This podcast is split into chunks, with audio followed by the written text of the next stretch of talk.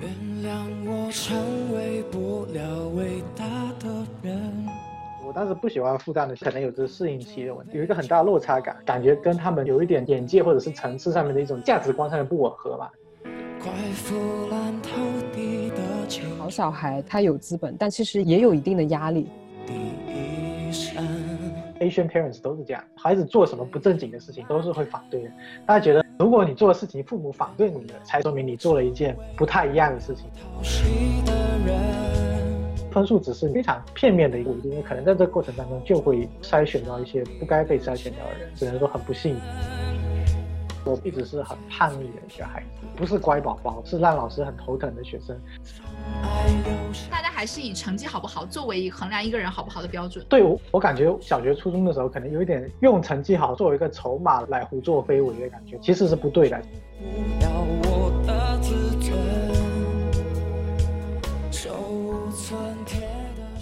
听众朋友，大家好，欢迎收听提供北听电台第二期节目。我是七哥，我是北宝，这是一档由福州人策划、制作、坐标福州、聚焦福州、关注方言的电台节目。我们会不定期的邀请一些有趣的福州嘉宾参与我们的话题讨论。噶特老 K 节目内容，那又想搞那阿一朋友搞能念出写现任 Google 程序员天雷，聊了聊他在从事福州话方言保育过程中所遇到的人与事，对方言保育的一些观点看法和一些对于福州的城市记忆。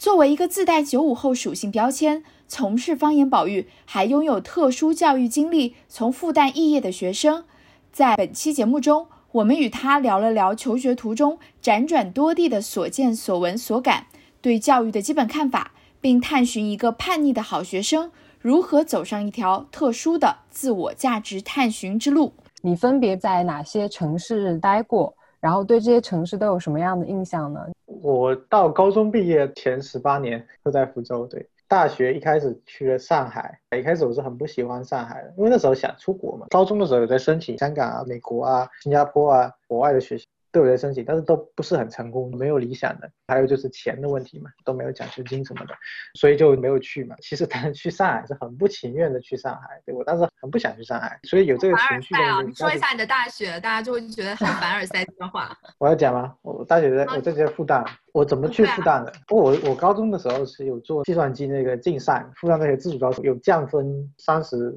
分还是多少分嘛，所以说才可以去复旦，对吧？如果纯靠高考成绩的话是不够的，我这时候没有很努力。我可能拼一拼，可能有办法，但当时没有很拼，所以说当时是靠加分的嘛。去了之后，也有跟我们很多同类背景，全国都有很多这种竞赛生背景。复旦当时第一年是那个大类那个教学，比如说文科都是文科，文科叫做什么基础实验班，我们是叫技术科学试验班。然后可能理科什么物理、数学这些，他们又叫一个可能理科的这种试验班。所谓的这个试验班，其实就是你什么都要学，对吧？你什么物理也要学，什么电路、电子电路你也要学，然后数学也要学，什么都要学。我我发现，我当时不喜欢复旦的几个点哈，一个是可能有着适应期的问题，所以我觉得有有一个很大落差感。因为我高中是很好的高中，福州一中算是很好的高中，就是我们甚至很多，我觉得像社团啊这种方面的事情，我觉得都超过很多大学的这种社团的水平了。当时什么福州一中他们自己做话剧表演啊，然后什么模拟联合国社这种，都是什么全省的高中生都来这边，他们都组织的，我觉得都组织的很专业，对吧？到复旦之后，我觉得很好笑的一点就是说，哦哦，原来大学还有班会课啊，还有还有班主任就是辅导员。我在高中的时候都是班委是没有人干的事情，因为没有什么意思。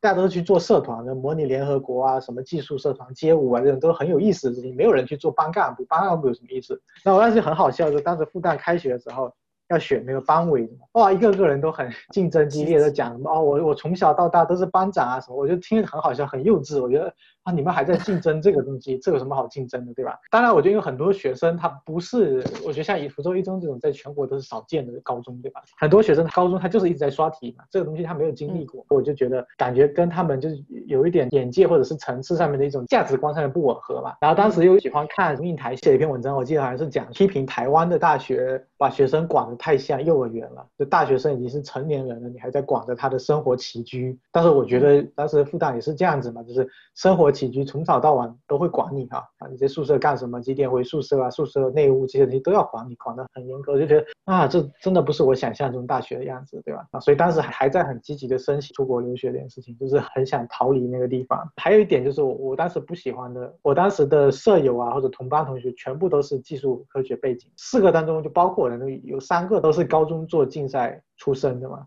就我觉得背景实在太单一化了。在我去复旦之前，前几年复旦其实还有搞一个叫做书院制。就是比如说，他把那个你的专业和你的宿舍是打散的，就你的舍友可能这个是文学院的，那个是呃读化工的，然后这个是比如说读理科的，然后那个是读法律的，比如都有这样子了。前几年是有这样，就好像那种你的哈利波特那种魔法书院，就是你你在学校有两个身份，一个是你的专业，一个是你的书院，然后你属于不同的书院，对吧？结果到我那年的时候，他们说已经取消这个做法，然后辅导员说原因是之前发现说什么理科生和文科生混宿之后呢。理科生看到文科生都没有什么作业，所以说也跟着文科生一起混，就不不做作业什么之类的。我我觉得很荒唐的这种理由吧，然后就就取消了这种做法。那所以说后面就是其实这个书院就是名存实亡了，还是跟你同班同学一起住嘛。那我就觉得。唉，实在是太没有意思了，就是实在是太不像我想象中的大学的感觉了。对，就其实我，哎，我还挺有同感的。就刚刚讲说做班委这个事情，我们每一年都会评这个奖学金，然后呢，奖学金其实主要参考就是一部分是你的成绩，然后另一部分就是你的课余生活。其实，在这个加分项里头，就是你的课余生活当中加分最多的就是你是否当班委。然后就如果说你是当班委，或者说参与学校里的组织。就类似的这种干部的话，可能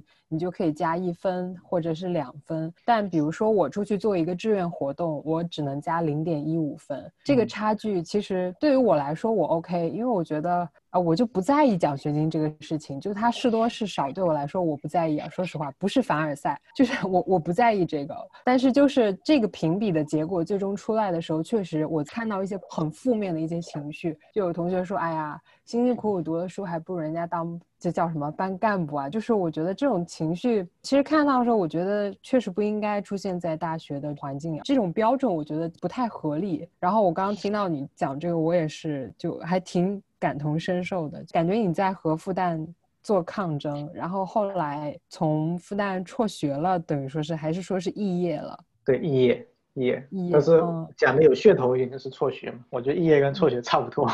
嗯，啊对，后来去那个去澳洲去那个墨尔本大学，在复旦的时候申请的，因为其实那个学分也没有什么学分可以转，就带不过去，所以说不是转学啊，没有什么可以转的东西嘛，就等于说从头开始了。因为呃澳洲墨尔本大学的计算机的专业只有三年，所以我还是跟我的。同一届学生差不多时间毕业，迟了半年的差不多时间毕业，没有感觉花很多时间。那我好奇，就是西方的这种教育，真的最后如你所想吗？就是你在复旦说你所不满意的那些情况，在西方的教育体系当中，你觉得得到解决了吗？这当然是我的观点，我我觉得我还挺满意的。啊，好，对，但是是这样子，我就是这样讲，就是首先第一点就是说，我觉得还是要看学校，至少。墨尔本大学的学校老师的教学是花很多心思的，因为你知道国内的学校老师。应该是跟他们绩效考核有关系，就是重研究轻教学嘛，特别是理科的，他们重 paper 嘛，但不是很重视教学。我在复旦也遇到好多老师上课都是上来不知道上节课在讲什么内容，就问一下第一排学生，我们上节课讲到第几页，然后继续翻书讲下去，就感觉就是没有备课的那种。然后也会出现，比如说都是数学课对吧？他有不同的老师教，每个老师的评分不一样，老师之间没有合作的，进度不一样，松紧都不一样，会变成说最后大家要去抢着说上谁的课，评分好的老师的课。作业少的老师的课会有这种情况，反映出他的这个教学组织不是很严密嘛？墨尔本大学做的好的几件事情，我可以跟你讲，一个是每个课程本科的课程的这个教学团队都挺完善的，就一般都会有一个老师嘛，professor 嘛，然后会有一个 head tutor，head tutor 一般是 master student，然后会带几个，可能取决于每个班学生的人数，他会有带好几个 tutor。我们上课一般是这样子，可能一周比如说一个 lecture。或者两个 lecture，然后配上两个比如说 workshop。那 workshop 就是小班上课，就是你上机操作啊，或者是小组讨论课这种。我后来发现就是，其实我真的有学到东西的都是在这种小组讨论课上面学到东西，因为 lecture 上面东西就是听着听着比较被动的去听的时候，其实没有什么听觉。但是墨尔本大学很好的一个就是所有 lecture 都有录音，有的时候就没有去上课，就看那个录像就好了。对，然后但是小课吗？那个 lecture 没有点名。对，当然学校是官方说法是说你一定要来上课哦。这个 lecture 那个录像只是给你看 recording，只是给你复习用的。但是其实很多人都是都是看 recording。是的。特别是对于我们这种科目来说，呃，实践比较重要。对我来说，就我也不是很想学纯理论的东西，其实我也不是很感兴趣。我感兴趣就是怎么做嘛，怎么实践的事情。当然我们也有上数学课，就比如说在墨尔本大学的数学课，就是我觉得也是小班上课的时候会有好处，就是习题课嘛，就是你会有一个练习册，然后大概两三个人一组。然后你们一起在白板前面做题目嘛？可能这题你做，然后别人看着你做，然后你一边做一边讲。我觉得这个很好，就这个一个是强迫你一定要准备好，不然的话你就很尴尬。在国内大学，当然我觉得是资源有限的原因，就是习题课也是大班上课，或者是老师讲答案，这种就是从你的主观能动性角度来说，就你你真的要很强烈很强烈的意愿，你才有办法去把那些东西做完，然后你没有办法得到老师跟你及时的反馈嘛。就是国外大学的讲座课会比较少，可能。所有人大班可能还有超大阶梯教室一起上，然后大部分我觉得真正学习会发生的时候是你自己的练习和小班课，可能还有其他好处，就是比如说那个大学图书馆，国内大学图书馆，当然我只知道复旦，就是我觉得时代那个系统和那个藏书啊都太古老，我不知道现在他们改善了没有。但是我觉得我进去看那个复旦那个文科图书馆里面的藏书，我觉得都好老，借书还书的系统也比较麻烦。在那个墨尔本大学，你知道很有意思，就是我很多福州话。资料，但是都是在墨尔本大学图书馆查的。哦，就是它有一个东亚文化图书馆，很多西方大学都有那个东亚文化图书馆，里面就有很齐全的什么各地的方言字啊，甚至还有查到当时美国的一些学者写的福州话的文献嘛。他那个微缩影片嘛，然后这个都是所有学生都可以查的，你只要是大学学生，不管什么专业都可以查的，甚至你还可以跨校去借阅。倒不是老师教你什么，他变得很自由，就是学校给你提供，比如说图书馆一些资源啊，然后教学资源啊，他准备的很齐全，就你自己想要什么东西你去获取。学校强加在你身上，你一定要完成的东西其实非常非常少。我会有更多时间去研究自己想做的一些事情，包括福州话这件事情，也是因为我在复旦时候根本没有时间去想这个事情。当然我是在复旦时候，当时有开始。跟一些同学一起来自学福州话，那其实根本没有办法去做什么 app 啊，这些事情都是到墨尔本大学之后才有心思去想这件事情。我感觉好像确实，就西方的大学，它可能更多就是给你一个比较广阔的平台，然后更多是考验学生的那种自主能动性吧。是不是就是学制上的差异啊？因为就我在本科是学语言的嘛，其实我某种程度上跟你在大学本科间做的事情很像。其实学语言的学生是很忙的，但是在学语言之余，还要再去上，比如数学课。就是我是学语言的，我不是说我不想学数学，是我有的时候想不通我为什么要学。到研究生之后啊，我觉得相对来说会好一点。包括你刚刚说的图书馆的使用。我发现我所在的学校，它其实有借了很多，比如说牛津图书馆的资源，然后还有像 Cambridge 就那边的那个资源，所以我们其实也是都能查到国外的一些东西，然后也能够就是直接下载，也都是可以直接用，然后包括我们也可以直接向上海图书馆借书，然后也可以向其他外校借阅，但是。可能流程会比较繁琐一些，而且你可能每次借阅的书的页数是有限的，那你可能要申请三次才可以把这本书连载下来嘛。但是你刚刚讲的这个，你在复旦期间学习语言的这个过程嘛，后来你出国了，其实我觉得这个语言也相对来说像是埋了一个种子，然后之后开始有了一个平台，让你更好的把这个种子播种开来。你有没有想过，假如说当时真的没有申请上去墨尔本上大学，你？继续的待在复旦，那你会变成什么样子？或者说你还会是今天的你吗？或者说你还会再做这些事情吗？我我我很难讲，我不知道复旦后来，据说只是大一比较可怕一点，可能到后面会好很多。但我没有经历过，我就不知道，对吧？那我挺好奇，你作为一个其实算是理工科的男生。然后你从二十岁开始学一门新的语言，我觉得跟我这种文科生开始学一门新的外语来说，应该是有很大的感受上的差异。我挺想了解你在学习这一门新的语言的过程中，你有什么感受吗？就种做那时候半年忙外工作啊，不天了，北天没工了嘛。我其实，在复旦有喜欢的东西，喜欢的课都是文科的课，啊，理科的专业课都不喜欢。我喜欢的课有有三个哈，一个是当时复旦很著名的一个语言学的。教授嘛，陈忠敏研究那个他吴语的那个方言的，他有开了一个选修课，就是语言学的概要的入门。我对语言学这个不是说语言啊，就是 linguistics 这个语言学这一块的启蒙，算是从他那边启蒙的。他有教一些，比如说基础的什么 phonetics 语音学的这些概念嘛，对吧？人体的器官是怎么发音的？还有就是语言的历史上面，就是人和大猩猩怎么区别啊？这个语言在大脑当中是怎么形成的？这个东西是从他那边开始接触的。我在未来还有上了两门课，就是外教的英语课。外教英语课都很有意思，因为第一个外教他是一个哈佛的毕业生嘛，他就是英文写作课，但是他有教我们，比如说一些就是按照美国大学标准教我们，比如说那个什么呃 citation 要怎么写嘛，然后什么是 plagiarism，然后然后怎么去论述一个观点这东西，哎，我觉得很有意思。他也很认真，就是每节课的作业批改都有非常详细的那个 email report 给你，非常详细的那个评分什么，所以我非常非常认真对待他那门课。倒是本科的专业课倒不是很认真对待，因为老师都没有什么管你们。然后还有一门就是也是后来第二个学期上的，也是外教课，就是 poetry，就是英文的诗歌的那些东西。内容我基本上都忘记，但是我还记得那个老师嘛，那个外教他本身经历也很有意思，他是一个。律师啊他自己自称，好像当时还是奥巴马对着罗尼的那个团队的律师还是怎么样？当时我们还问他说，他为什么来教英文啊？他当然还是回答说喜欢 Asia culture 啊怎么样？同学就问他说，那你为什么不去印度教英文，要来中国教英文？他说至少说中国人的口音我还能听得懂，印度人口音我听不懂，这有点黑暗。这还是好玩的印象的，这语言是这样的。那至于说学福州话的话，哈，我我不记得那个感觉是什么样，我只能描述说我做了什么事情。当时一开始是怎么接触福州话，就是我问一些。高中同学说有没有兴趣来学福州话啊？然后建了一个群，然后我们每周有一天晚上就是会在 QQ 上面就是语音嘛，然后我们当时会找一个教材，但是找教材是那个台湾政府治下的那个马祖的那个，他们有一个小学的福州话课本，然后他们在网络上面有个 Flash 版的那种可以发音的。啊，第一课是什么？女错哦，贵言类，说男三岁哦，女才，我错贵侬哦，七言类什么？一八一内，一个讲英文这种类型的小学课本，我们当时就跟着那个模仿嘛，学习嘛，就是哪两改哪两，独立哪两，就找贵阳无力嘛，就找蹦啊也好，蹦西啊也好就蛮好了。然后这是我一开始苏州话就是这样学啊，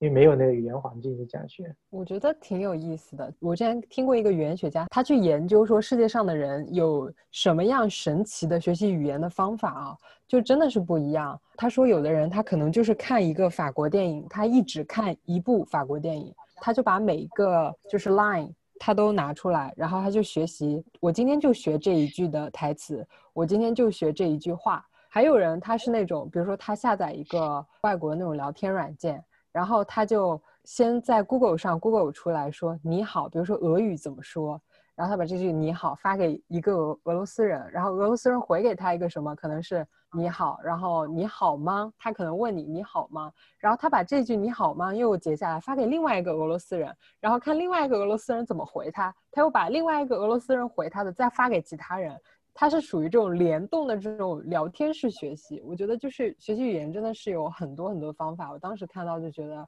真的很神奇。嗯，你刚刚聊到说你在澳洲会去查阅这个东亚文化图书馆，那我想知道就是在外地和外国去查阅这些和母语相关的一些文化的契机是什么？是因为那个时候已经开始掉入福州话这个坑了嘛，已经开始入这个圈子了嘛。我在复旦的时候开始接触这个，比如说语言学啊，然后方言，然后福州话自己开始组织啊这种事情，就复旦刚刚开始起个头嘛，到。国外之后，可能就是随机嘛，去图书馆查一下，哎，发现图书馆这方面东西资源还很丰富，所以就顺势而为嘛，顺势看着去。在复旦的，就是业余时间已经非常有限了，然后你依然能够在这件事情当中获得乐趣嘛？我指的是学习福州话。当时其实等于是跟我高中同学之间的一个游戏啦，嗯，算是同学之间的卡语啊，卡里欧。所以其实当时可能学语言只是就是额外的，但其实最重要的是你还是享受和他们在一块儿聊天或者在一块卡六这种状态是吗？对，我觉得应该是这样子讲，就不不是真的非常 serious 的学习。对，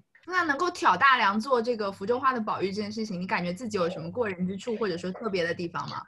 不敢说挑大梁，就讲卡大呀。现在这样的一起淘淘，看来找淘淘就难不用找淘淘了。过人之处就是没有人想做的事情，我会去做嘛。就怎么讲，stubborn 比较怎么讲，就是偏执一点，也不能说偏执，就说我会去做一些可能很多人会觉得说，哎呀，我不知道怎么做。就是我有的人跟我说，就是他比较欣赏我有一种是 can do attitude，就是我觉得就是反正怎么样，没有什么难的事情，先做再说，就会去做这件事情。我觉得去做比较重要，就是 action，就是有行动比较重要。比如说。福州话电子词典这个不是我们提出来的 idea，很多人都知道我需要有个电子词典，但是谁去做这件事情，谁去统筹，但是召集了很多很多志愿者来去把那个词典录入进来，就这种庞大的工程，谁去发这个头？我觉得可能技能什么都不是很重要，其实这个当中有什么技能，其实没有特别什么需要的技能。我觉得做程序员的背景对我来说有帮助，就是技术性的事情可以自己搞定，但是我觉得更重要的是也要愿意去做这个发起人嘛，去做这个统筹者。这个事情是很重要的，但也要有自信啊，就是你要觉得你自己 OK，然后你才会去找他套，或者你才会愿意说去做这个发起人。我可能有一点盲目自信吧。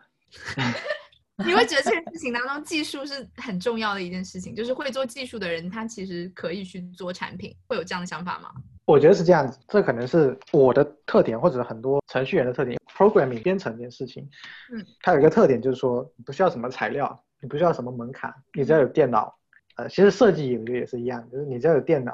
你自己就可以瞎玩、瞎搞一些东西。这个我觉得可能对我的一些，比如说处事的态度或者是怎么样，就是有一些影响的。很多事情就是可以敲一敲代码、敲一敲键盘而已的事情。产品方面我不敢说太多，我觉得我还没有 get 到那个方面的技能。我觉得我还是要。改掉很多理科生思维，或者是从程序员角度思考问题的这种思路。比如说一个毛病，程序员喜欢谈话就是造轮子。什么叫造轮子？是不断发明一个已经存在的东西。比如说这个工具已经有人做过了，你又再做一遍，而不是直接去买它的服务嘛。我们之前做熔点啊，或者是做一些网站的时候，也会有犯这个毛病，就是说其实很多东西不要自己去写那个代码，好，直接去买别人已经做好的东西。因为你的时间更宝贵嘛，自己去做这个事情的时间，可能这个成本更大。世界会对你有更高的宽容度，因为觉得你是一个很聪明，或者你是一个好小孩这样的人。可能会吧，比如说我会去做这些，比如说这些事情，对吧？会去起头做这些事情，就人家为什么要跟你一起做这些事情？可能一开始的这个这信用度是从哪里来的？可能就是成绩好，在学校期间，那为什么人家跟你混得好？这可能就是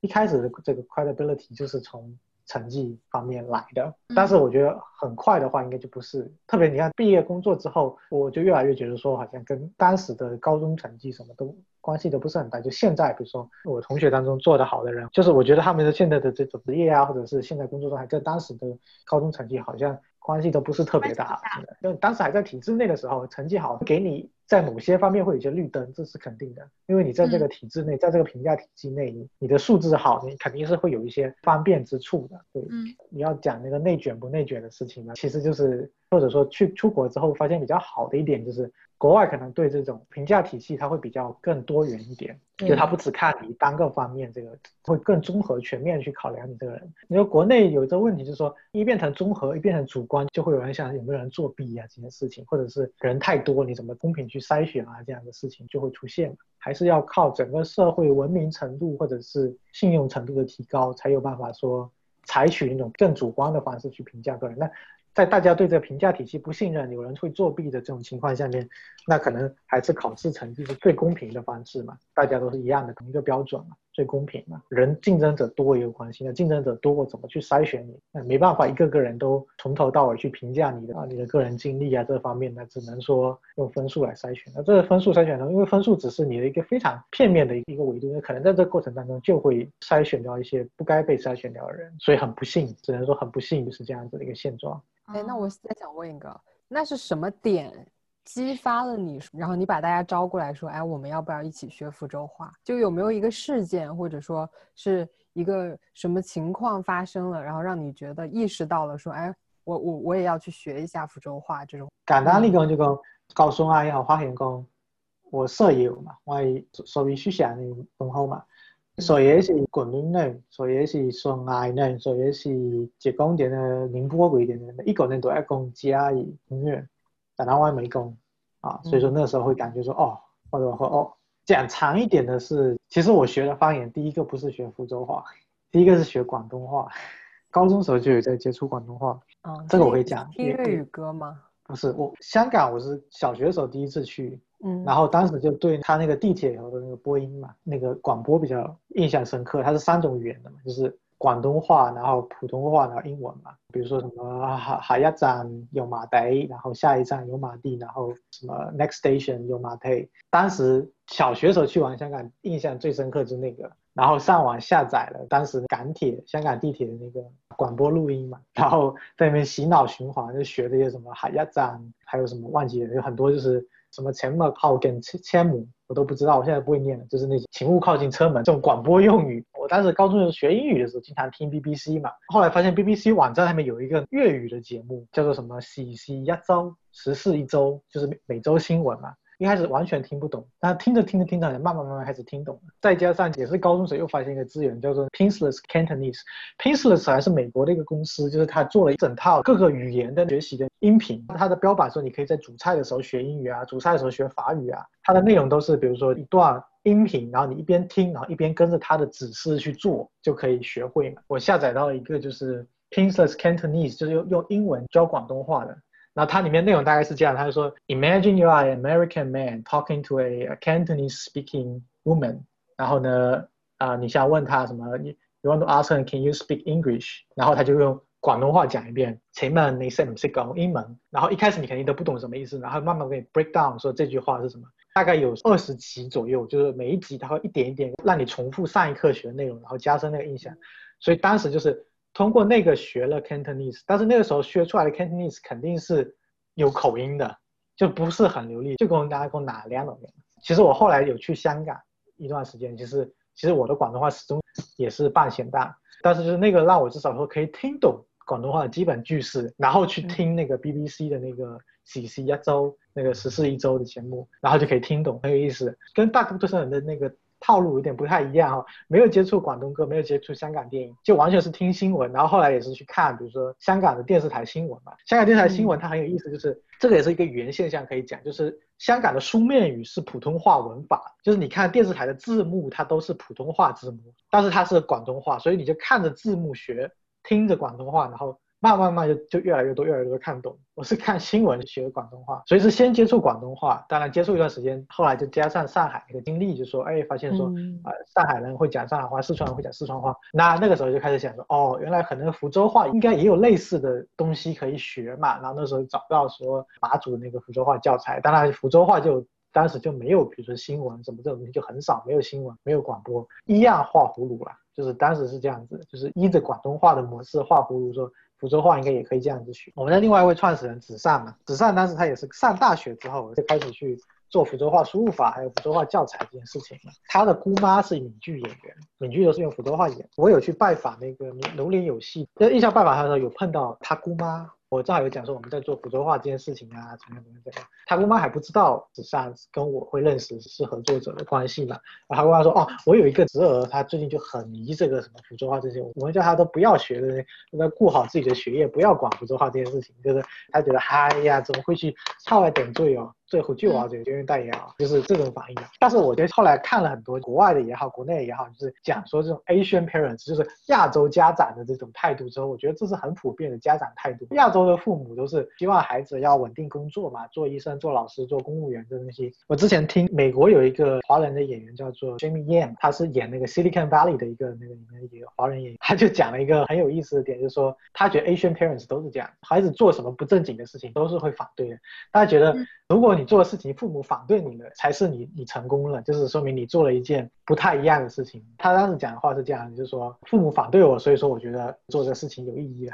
对我来说有一点这样的感觉，就是说我知道他们会反对我啊，但是就是我觉得我就继续做啊怎么样，对吧？当然跟我现在工作也有关系，对吧？我因为我现在的工作还算是挺体面的工作，所以说也没有什么父母没什么话讲，就说对，所以所以你自己还是本意还是很重要，本意还是很重要。我觉得因为福州话这件事情本身现在还没有一个很大的产业或者是生态圈，能够让你说养活你做福州话这件事情，现在还是需要我们为他输血的一件事情。但我希望未来可能有一天，可能有人不一定是我，谁他可能可以通过，比如说用福州话写小说啊，或者福州话创作这件事情本身就有利可图的话，那这样子就会变成一个分水岭。到那个时间点之后，可能就会有更多人进来做。我们现在等于说是去创造这个环境，说制造这种可能性。一开始肯定是需要外界的一定的投入嘛，就开头两个都是需要有人去打破这个现状。嗯，你刚刚聊到这个东西，让我想到一个比较有意思的话题，就是其实我不太了解你们，但是我会觉得，就是你们之前所处在的一个环境里，会让大家会觉得你们是好孩子。你们有没有被就是好孩子这样的标签所固定过？我我觉得我是好孩子当中的坏孩子，就是我一一直都是算在成绩还算不错的嘛，在一中嘛，就没我也不敢说我是坏孩子怎么样，那怎么考上一中对吧？这个是是没错，但是我觉得我一直是很叛逆的一个孩子，从小学到高中，甚至到大学，我觉得都是挺，我不是乖宝宝，不是班上的乖宝宝，是让老师很头疼的学生，只是说我成绩还算不错，老师没有什么话讲，就这样子，有很多事情可以讲。我小学那段时间其实我觉得很严很严，老师都会留学生留堂做考卷，非常可怕。我觉得比高中还可怕。当时是很严格很严格的那种教育，我不知道为什么现在好像没有了。我当时很很讨厌的，所以呢，我去参加什么学校的合唱团、奥数班，还是还有什么那个计算机的那个兴趣小组。但是参加这个的目的是说。要躲开班主任，因为他是每周周二下午、周三下午都有什么活动嘛，你就可以名正言顺的说我不留堂，不跟你们留堂，我就跑走。那当时还是跟学校老师还发生很多矛盾，有时候被家长被叫进来，跟老师吵架什么样的。但是父母有为你的教育而感到头疼的时候吗？没有，我小学毕业考还是第一名，还全校第一名。我只是很有个性，但是就是学校还就是那个成绩还是 OK 的。你之前感受过的教育体系当中，大家还是以成绩好不好作为衡量一个人好不好的标准。对，我有的时候会做一种就是幻想，就是说我感觉我当时小学初中的时候，可能有一点用成绩好作为一个筹码来来胡作非为的感觉。但是我知道，就是说，这因为你成绩好，所以老师可能让着你这样子，其实是不对的。其实老师应该对每个学生都不能像我小学老师那种。但是我就可能有一种。感觉就是说，哦，那既然我有这个资本，那我就试一试挑战权威的这种感觉。对于教育的一些印象吧，就是会觉得，嗯，可能还是成绩，成绩说话。你成绩 OK，那你做一些事情是可被允许的。可能家长会觉得对你有一个放心值，就会让你觉得，嗯，好像我在这个范围内出一点格也没有什么太大的问题。但如果你成绩不好，你天然是在一个不被信任的环境里长大，你可能就不会有那么多犯错的资本，所以人就会比较老实。当然，有一些人就是混世魔王那种也有，但就是因人而异。但是我还是觉得，在福州的教育体系当中，对于成绩这件事情看重，或者是是否达到过分看重的地步，对，就是有这种想法了。老师会偏心啊，是肯定的，肯定会啊。哎，那你有就是因为担心你自己成绩，就是毕竟你得来的一切都是因为你成绩好，我不说。但如果要是万一哪一天你就是成绩没有那么好，你会处在这种担心当中吗？当然会受到那个压力。我觉得是小学毕业考什么都不算的，但是为什么会那么那么在意？是被老师影响，压力传递给我。我当时考试前一天还睡觉睡不着啊，晚上还哭了起来。这个都有啊，我初中倒是真的有压力啊，初中考试成绩考不好还真的是很崩溃的，而且我们当时是好班嘛，每一次单元考，我们老师都会把考卷按照从高到低分数排，然后每一个考卷都会写上你是这次考试第几名，然后一一个。我小学就开始了，我们就是还压力还是蛮大的。其实我觉得中考压力比高考更大，因为中考就只有一次机会，对不对？总的来说，在初高中还是没有太大的问题啊。好凡尔赛啊，这个。初中、高中你刷题还是照样要刷的嘛，对不对？或者比如说小学的时候，现在回头看没有什么意义在那边刷那个题目，对吧？其实真的可以去做一些更有意义的事情，但是在那个过程当中，应该还是挺辛苦的、挺痛苦的，教育的创伤。可能我跟你心态的不一样，就是我可能会随时生活在这种我担心失去这种筹码的恐慌当中。就我知道我胡作非为很爽的，但是就是你胡作非为之后，你会担心，要是万一你下一次考的没有那么好了，大家就跟你翻旧账了。就是考试这件事情给我的心理压力大到让我觉得。好像考试能决定一切，所以会让我对考试这件事情天然的产生一种恐慌。但是我觉得好像这种情绪我在你身上没有看到。有怎么没有？我高考之前也睡不着，中考之前其实也很难睡着，只是我恰好可能就还是正常发挥嘛，对吧？会有人觉得你是天才吗？这个我不能问我，你得问别人，可能会有，可能会有吧。毫不费力也可以还不错的这种，嗯，应该说在某些方面确实不是很费力。但是有东西很费力啊，跟个人有关系，还有跟你的学习方法有关系。比如有的亲戚他可能就是在理科方面就是很费力，对吧？但对我来说，初中的数学、物理这东西是非常简单的事情啊。还有就是比如说像学英语，对吧？我高中后来英语课基本上没有听的，但是不是因为说我什么都不学，我就毫不会理，就英语课就可以不听，然后每次都考全班最好，什么这这不是这样的，而是因为说我当时高中有在课外学，比如什么新概念英语啊，自己又在听 BBC 啊，又有在准备考雅思这些东西嘛，这都已经超过高中的那个课干很多很多内容，对吧？那在这个情况下面，就说高中的英语对我来说。因为我本来就会了，我就已经有那个语感，根本不需要听你讲语法，我就知道这些东西。所以说我当时高中的英语作业什么基本上都没有做，但没有问题，因为做了其他东西嘛。所以我觉得其实不是不费力，而是说你找到你自己适合学习方式。比如说在学习高中的时候学习英语这件事情，我找到了适合我学习的方式，对吧？我去。学课外的英语来超越了本身的这个课堂的英语，但比如说什么数学、化学不是这回事，你数学、化学还是要刷题嘛，对不对？我当时其实高中我最差的是那个化学课，很讨厌背那些元素啊，背那些方程式那些东西，所以说化学最后有的时候考了不及格，所以没有自然而然的事情，只是说教育方或者说学校他要给更多的这种灵活度吧，啊，比如说学英语这件事情，他可能不是每个人都适合跟着你那套教材那套思路去走，如果你有另外一条路给他们走，也许他们学得更好。那只不过每个人获取消息的渠道不一样，就你可以在课业之余去找到适合你的方式，但是对于有一些人来讲，标准化的教学流程就是他们所能获取到信息的全部了。所以说我也是幸运嘛，就是家里父母也是比较开明，对吧？有也有闲钱，那么有这资源去让你去学这些东西，七七八八的东西，对吧？所以我理解就是说，不是每个人都有这种资源，也不是每个人的家长或者是老师都有这个宽容度让你去自己乱搞。因为我也算半个好小孩吧，就我觉得我们三个应该对这方面都还蛮有共鸣。就是我觉得成绩好真的是一个资本。就是像我在本科期间，我的成绩是不错的，然后但是我当时其实也挺叛逆的，当时会去做一些我之前完全不会去做的事情，你知道吗？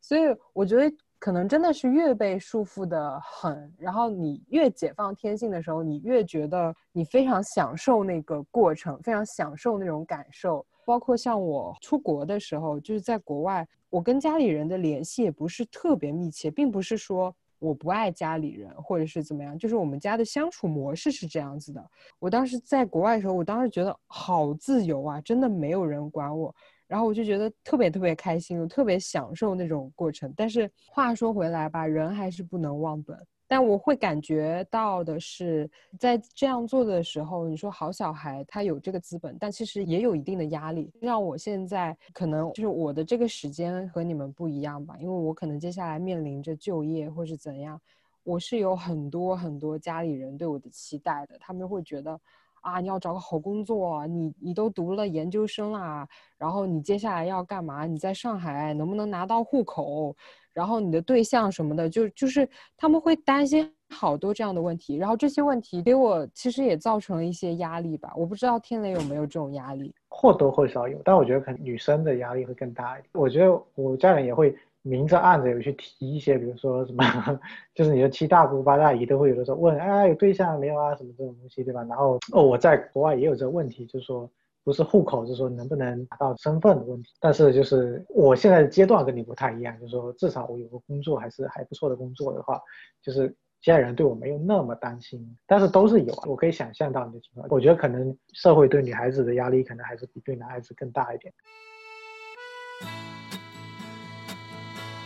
好了，我们的这期节目就到这里。好啦，慧内那这期节目就搞成了，谢谢嘉宾天雷。OK，谢谢谢谢总编，谢谢谢谢启哥，谢谢北波。感谢大家收听，你们可以在微信公众号搜索汉字七拱八听，关注我们。如果你身边也有有趣的福州人，愿意和我们分享你们正在做的事。或者你们也有和福州有关的有趣的故事，可以在微信公众号留下你们的联系方式，让我们找到你们。也可以在微信公众号“真鸟姐福州话学堂”、喜马拉雅七拱八听收听我们的节目。别忘了留下你们的观点和看法，我们下期再见喽。在昨天晚上九点，他离开心爱的女友。说一年后再见，所有年轻人，年轻人，年轻人。